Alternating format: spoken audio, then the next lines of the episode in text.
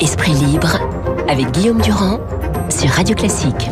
Philippe Tesson est à mes côtés, Franz-Olivier Gisbert aussi, mais au téléphone. Franz, bonjour. Vous publiez Le Chemin, qui est un roman donc aux éditions Gallimard, où l'on voit cette célèbre sculpture de Mauricio Catalan, où de dos, on aperçoit un petit garçon avec un, un vêtement gris en train de prier agenouillé. Et en fait, quand on se retourne, eh bien, ce petit garçon, c'est tout simplement Adolf Hitler. Et vous racontez d'ailleurs au début du livre, après un voyage euh, dont vous vous souvenez avec votre père, que finalement, ça a peut-être été l'obsession d'une vie de journaliste de revivre ces années terribles. Oui, oui, et, bon, euh, le livre, on a l'impression que j'ai décidé de l'écrire il, y a, il y a quelques semaines quelques mois, mais en fait c'est vrai que ce travail il a commencé il y a dix ans, et puis que cette histoire de nazisme me montait, parce que ce sont toujours les mêmes questions qu'on se pose. Comment c'était possible? Comment des gens bien, respectables, ont pu laisser faire ça? Comment, euh, pourquoi les Juifs n'ont pas fui, par exemple? Vous aviez 540 000 Juifs quand Hitler est arrivé au pouvoir, il y en a qu'une trentaine de mille qui sont qui se sont enfuis à ce moment-là. Et alors, alors qu'on savait, on savait, mais on ne voulait pas savoir. Mais euh, une espèce de comportement de déni comme ça de toute l'Allemagne, parce que la vraie histoire, c'est que les, les nazis n'étaient pas majoritaires. On nous raconte que les nazis ont été élus, n'ont pas été élus. Euh, le parti nazi il faisait 31% des voix mhm. euh, lorsqu'il est arrivé au pouvoir. Donc, mais cela étant, moi, c'est pas un livre évidemment politique ou d'histoire. Je suis pas un historien, je suis romancier c'est flamboyant, c'est d'amour, d'amitié, euh, voilà. avec en arrière-fond la montée du nazisme. Comment c'était possible? Ben, Je vais vous dire, euh, on, on, se dit que ça peut recommencer demain parce que parce que finalement les peuples avec leur nonchalance et leur indolence. Euh, finissent par comment dire les, les Allemands n'ont pas voulu ça, mais ça c'est clair. Électoralement, vous regardez les choses, est, le parti nazi devient majoritaire quand ça devient une dictature voyez et donc tout ça est vécu évidemment à travers des personnages différents, des familles. Voilà, Elie Weinberger, Lily Mayflower, euh, donc des personnages Adrian, le petit-fils, euh, Harald, donc euh, et Lila, euh, une floraison de personnages, une très bonne connaissance à travers du livre justement euh, de l'histoire de cette période. C'est normal, vous êtes journaliste. Philippe va donner son avis dans un instant. Est-ce que vous êtes aussi dans l'assimilation de cette période que vous avez décrite écrit, euh, Franz, et ce qui se passe aujourd'hui du côté des populistes pas exactement. C'est-à-dire, je pense qu'il est stupide, ça c'est l'histoire du point Godwin, de dire que les populistes sont des nazis. Enfin, c'est grotesque, c'est pas le cas. Et donc, on n'en est pas, on n'en est pas là du tout. Mais je pense qu'il y a des germes. Et c'est ça. Vous voyez, moi, j'ai vécu, enfin, j'essaie de faire ça à travers des personnages, comme toujours, parce que je ne suis qu'un raconteur d'histoire et que j'aime les histoires et j'essaie de faire mes livres comme des thrillers, des suspens. Mais quand on voit ce qui se passe aujourd'hui, si vous voulez, moi, ce qui me frappe, c'est dans les similitudes, c'est pas le, le, le, spectre, mais la bête est là. La bête est là, c'est-à-dire le, la haine est là. La, haine est là en France et dans toute une série de pays européens. La haine sur un, un fond d'ailleurs de, de, désespoir, de, de, peur du déclin. Vous savez, à l'époque où, où Hitler a commencé à monter, vous aviez la grande peur, la, la, comment dire, le déclin de l'Occident, qui était un grand livre d'ailleurs de Sven Spengler, qui était la, la Bible à l'époque. Mhm. Et on vit ça, on vit ça d'ailleurs à juste titre, puisque ce sont des pays comme la Chine et l'Inde qui sont en train de prendre le dessus sur l'Occident, qui fait plus que 800 000 habitants si vous ajoutez les États-Unis euh, face à une base d'un milliard euh, trois cent mille bientôt en, en Chine et en Inde, enfin qui sont vraiment les, les, les, puissances de demain. Donc ça, on le vit. Et moi, ce qui me frappe, c'est la haine. Et je vais vous dire même quand je dis la bête, la bête, elle est là, elle revient, elle est là tout, le temps. Euh, vous voyez, cet abruti là qui, gueule à la tête, enfin à la face de d'Anna Finkielkraut, euh, tire-toi, retourne euh, euh, à Tel Aviv, va à Tel Aviv, etc. Et quand on voit qu'évidemment dans son cursus qu'il est soi-disant antisioniste, bah oui, antisioniste, c'est-à-dire qu'il est contre Israël, donc il lui d'aller là-bas pour ensuite détruire Israël. Donc vous avez ce retour, évidemment. Ingrid Levavasseur qui se fait traiter de sale juive comme si c'était l'icône des Gilets jaunes, comme si c'était l'insulte suprême on voit très bien que tout est, enfin comment dire, il y a cette espèce de violence sourde qu'on sent revenir, bien sûr. Alors simplement, elle est portée par personne. Parce que on peut pas assimiler évidemment les populistes et les nazis, c'est grotesque. Euh, Étienne Chouard, donc on a vu par exemple sur le média, euh, c'était assez stupéfiant il y a quelques jours. Étienne Chouard, donc en train de discuter tranquillement sur cette radio qui a quand même eu le parrainage euh, de la France insoumise pendant très très longtemps et qui dit finalement euh, l'extermination, est-ce qu'on en a vraiment des preuves? Enfin reprenant ou s'interrogeant encore une fois sur des thèses euh, qui sont des thèses négationnistes. Euh, ah ben, vous avez tout à fait raison. Dire dès qu'on regarde les réseaux sociaux, c'est la, la, question posez. Euh, évidemment, il n'y a pas de parti nazi là aujourd'hui qui est prêt à prendre le pouvoir, mais il y a un terreau dégueulasse. Et quand vous regardez les réseaux sociaux, c'est la Ligue d'humanité. Vous lisez des choses hallucinantes. Voilà, on est là-dedans, quoi. Et puis c'est, et puis, et puis ça, je dirais que ça progresse. Philippe euh, Tesson vous écoute évidemment depuis le début. Je rappelle que ce livre est d'abord et avant tout un roman avec des personnages savoureux, un médecin par exemple qui toute sa vie fait des est une sorte de, de bienfaiteur de l'humanité qui à la fin de sa vie décide de monter euh, une chaîne de restaurants qui finalement va finir par destituer son fils au profit de son petit-fils, retrouver une amoureuse qu'il n'a pas vue depuis des années. Enfin, c'est truculent, c'est du Gisbert euh, et nous sommes très contents d'en parler ce matin.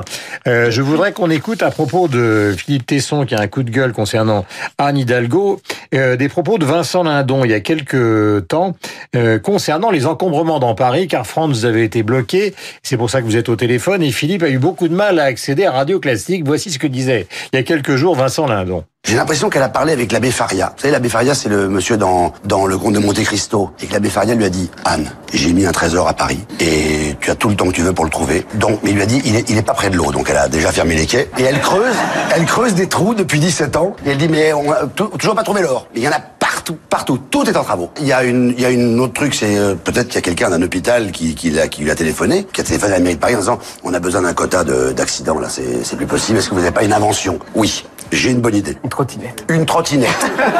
une trottinette où on roule très vite et surtout, surtout, je le demande à tous les Parisiens, sans gants, sans casque et à demander aux gens d'aller très très vite pour éventuellement s'arracher les mains contre les rétroviseurs des voitures qui vont en face. Voilà, Vincent Lindon qui était donc chez nos confrères de quotidien. Philippe, c'est un peu votre état d'esprit ce matin parce que vous étiez venu pour parler de France. Je rêve là de Lindon, il est pas au courant puisqu'on vient d'apprendre, puisque je suis dans le studio avec vous, euh, on vient d'apprendre qu'il y avait un mort ce matin. Absolument. Un jeune homme est mort sur sa trottinette cette nuit. Mais c'est quand même inouï, c'est renversant. Mais pourquoi a-t-elle a-t-elle autorisé ça? Pourquoi? Mais elle est folle ou quoi? Et on ne proteste pas.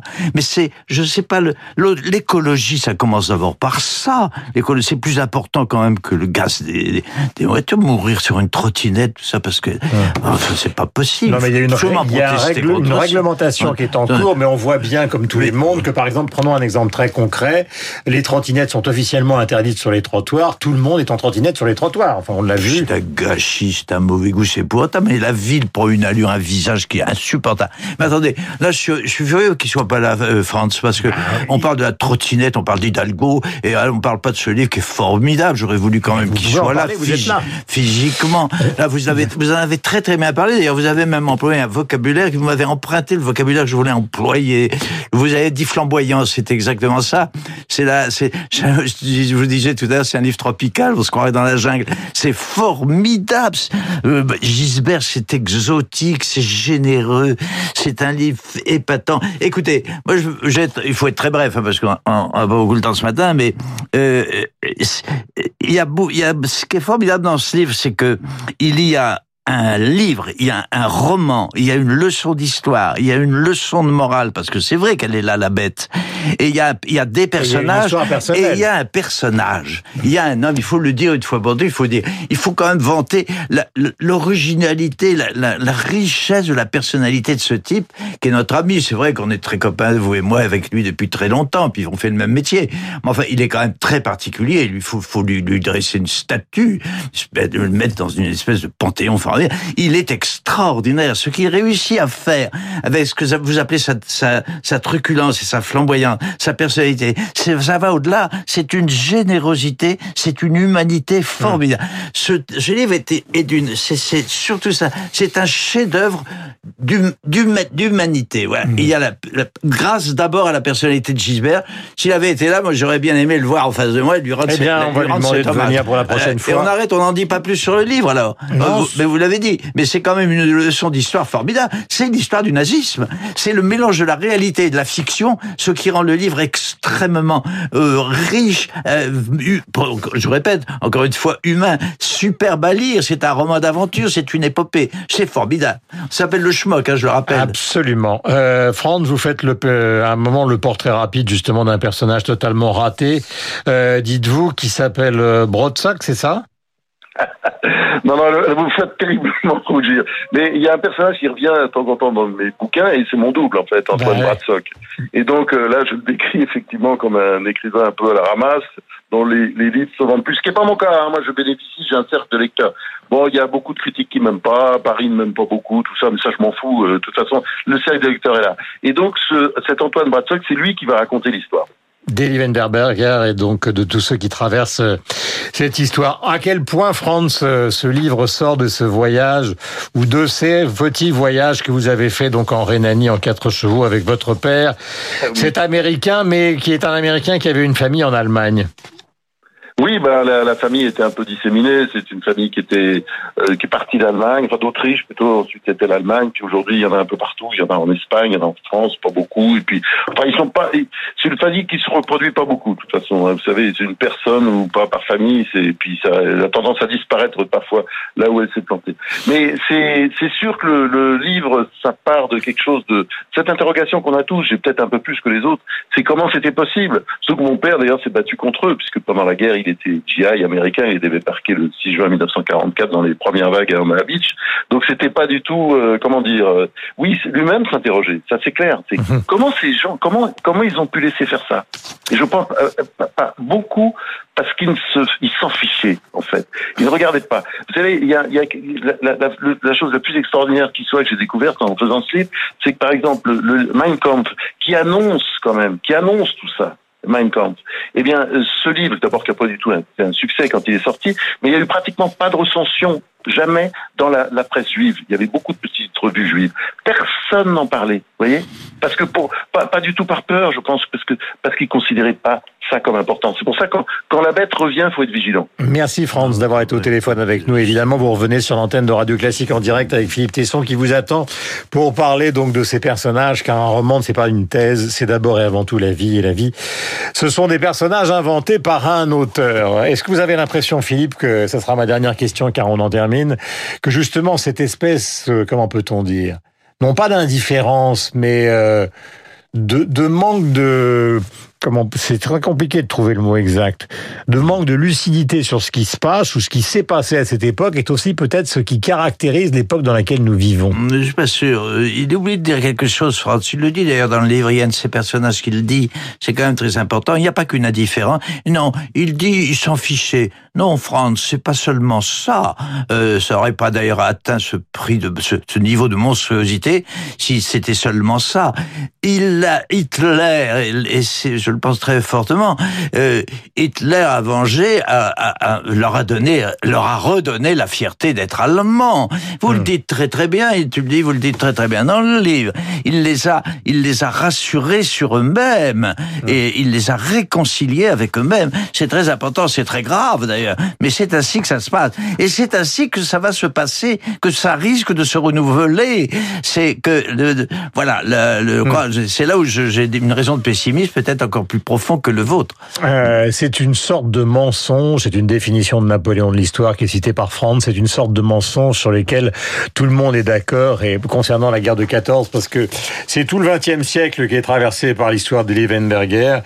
Eh bien effectivement Franz rappelle que au fond les chefs d'État de l'époque, en tout cas de cette génération, étaient tous cousins et pourtant ça aboutit à un massacre absolument phénoménal puisque Nicolas II, euh, Guillaume II et le roi d'Angleterre étaient cousins absolument. et appartenaient à la même famille.